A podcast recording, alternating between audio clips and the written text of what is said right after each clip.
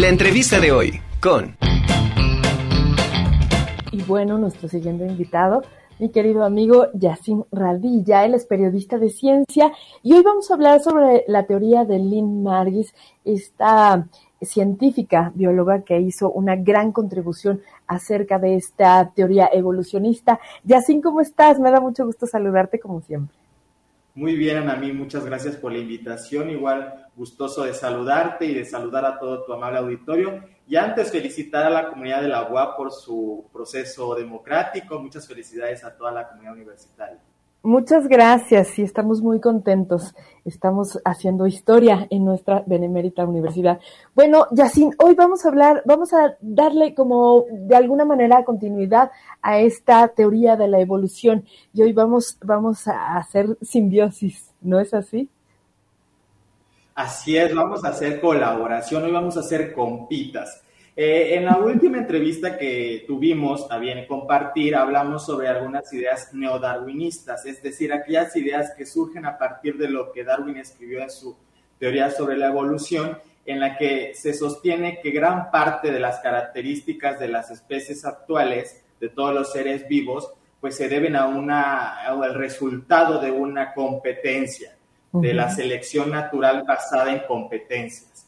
Y, y pues nos quedamos ahí y algo tú decías muy interesante es, bueno, entonces si no es eso, en realidad, ¿qué fue lo que pasó? O sea, y, ahí por eso retomé el tema porque sí me hubiese gustado terminar mis ideas y decirles pues que, que la cosa no es tan competitiva como hemos solido creer, ¿no? A veces hemos justificado nuestra empatía, nuestra falta de empatía eh, con estas ideas eh, darwinistas de la selección natural pero la naturaleza nos dice que la cosa no va por ahí. Y el título de, este, de esta participación, de esta colaboración, es una historia, dice que es la gran historia de amistad de dos células.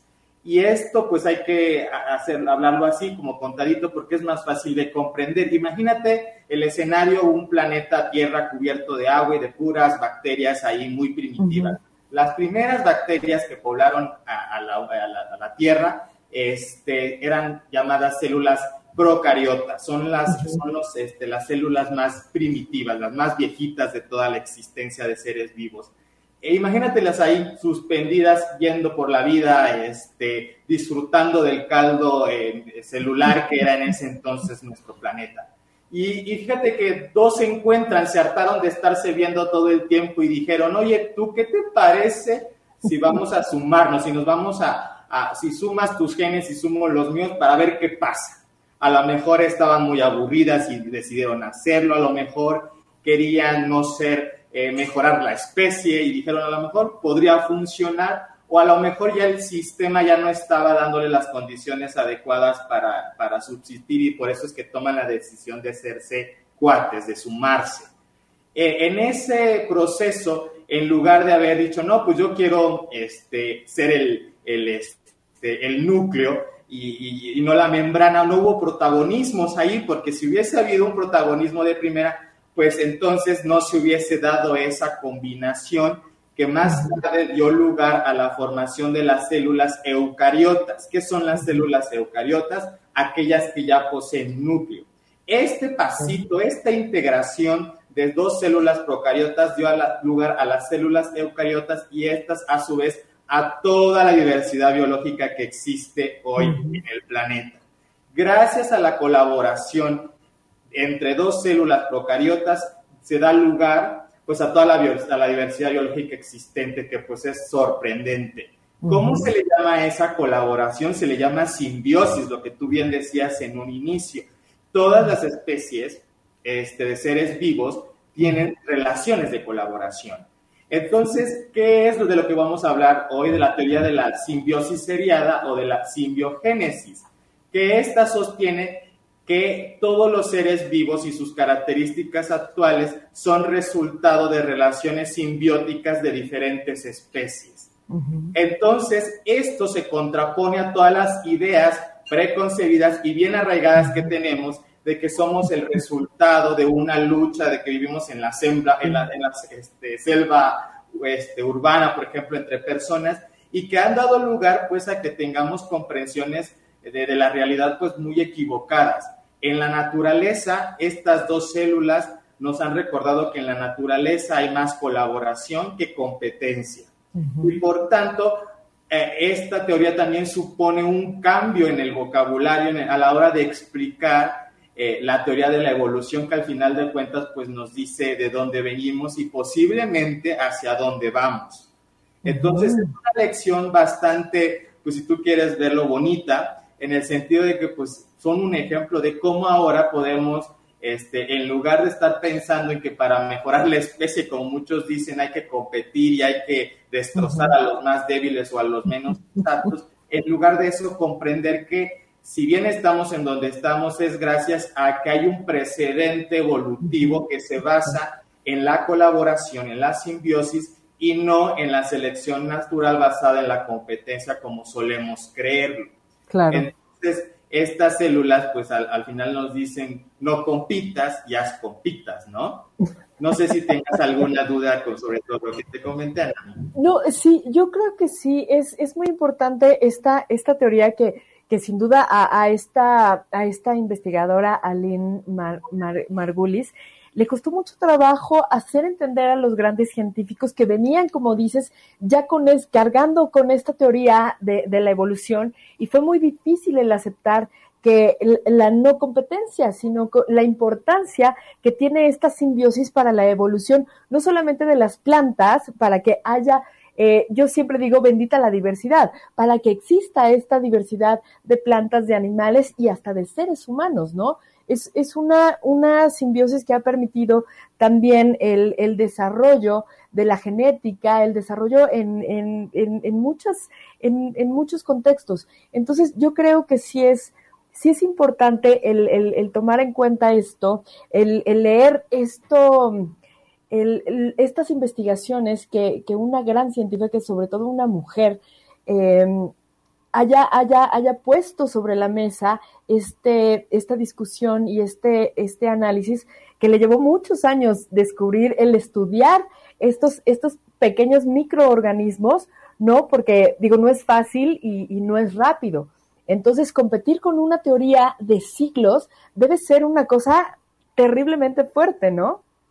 Así es, y qué bueno que retomas el papel de Lynn Margulis, porque en su tiempo se le criticaba al decir que esta era una teoría medio hippie, en el sentido de que pues vamos a cooperar y todos somos felices, ayudándonos unos a otros. Sin embargo, ya está probada, ¿eh? ya se acepta dentro de la comunidad científica este, que las células eucariotas este, tuvieron como precedentes dos procariotas y una tuvo que, por así decirlo, renunciar al protagonismo de decir, ay, mira, yo voy a ser el núcleo, en, en apariencia lo más importante dentro de funciones de una célula, y, y, acepto ser, no sé, a lo mejor la membrana o la, la, cubierta esa que a su vez, pues tiene un papel fundamental dentro de las funciones celulares. Eh, es, un, es un cambio incluso de vocabulario lo que supone esta nueva teoría en el sentido de que pues ya deberíamos ir pensando de que lejos de competir la especie humana es lo que es, como tú bien comentas, el resultado también de muchas relaciones que nos favorecen. Si no hubiese abejitas, no hubiese este, la diversidad este, de plantas y, y ecológica que tenemos. Entonces, la importancia de cada especie y, su rol dentro de todo el ecosistema eh, biodiverso de la gran diversidad del planeta, pues este, no, no podría concebirse tal cual es, ¿no? Entonces, espero que haya sido de su agrado mi, mi colaboración, Anami, y recordar siempre que, que, en la naturaleza y en la ciencia siempre hay eh, conocimiento que incluso podemos llevar a nuestro nivel, a, a nivel personal, nivel individual, como una manera de concebir y pensar nuestra realidad. Exacto, sí, me encanta, me encanta esto que, que, nos pones en la mesa. Y sobre todo me encanta la manera en cómo explicar la ciencia, porque muchas veces eh, creemos que, que, que, es difícil, que es difícil comprender, pero sí, eh, en un principio lo dices, es muy importante también conocer parte de estos procesos científicos, parte de estos procesos de investigación que se hacen hoy en día, que se comparan con los de hace muchos siglos, con estos grandes científicos, y que hoy, hoy, si los comprendemos, podemos entender el aquí y el ahora, y como dices también, podríamos también pensar en, cómo podría ser el, futuro. Entonces, en este, en este sentido, yo quisiera, antes de, de, irnos, que nos, nos dijeras cómo, cómo ves tú la parte de, de la evolución de la especie, tanto humana como vegetal o animal, en cuanto a esta evolución eh, científica que pueda generar mayores que, que, está generando mayores conocimientos y cómo, cómo la entiende Yacine Radilla. Fíjate que entender el pasado nos permite comprender obviamente nuestro presente y eso es fundamental. Eh, a veces vamos por la vida olvidándonos de cuestiones fundamentales como es nuestro pasado. O sea, concienzudamente agarramos este, ideas que en apariencia son importantes, pero nos vamos olvidando de lo fundamental como el hecho de que nosotros como personas también pertenecemos este, al grupo de los animales, particularmente al de los primates, y, ir olvidando estas, este, estas cuestiones básicas a veces nos sitúa como en actitudes un poquito este, pues sesgadas o equivocadas sobre nuestra, nuestra realidad. A veces la cultura, nuestra percepción cultural está tan avanzada que se nos olvida que tenemos una base, una base animal que por más que queramos, este, no vamos a poder soltar porque es, resultado de millones de años de evolución. Y como para que de buenas a primeras nosotros, nada más porque queremos o porque nos vemos más bonitos que las otras especies, digamos, ah, mira, nos cosemos aparte, pues no.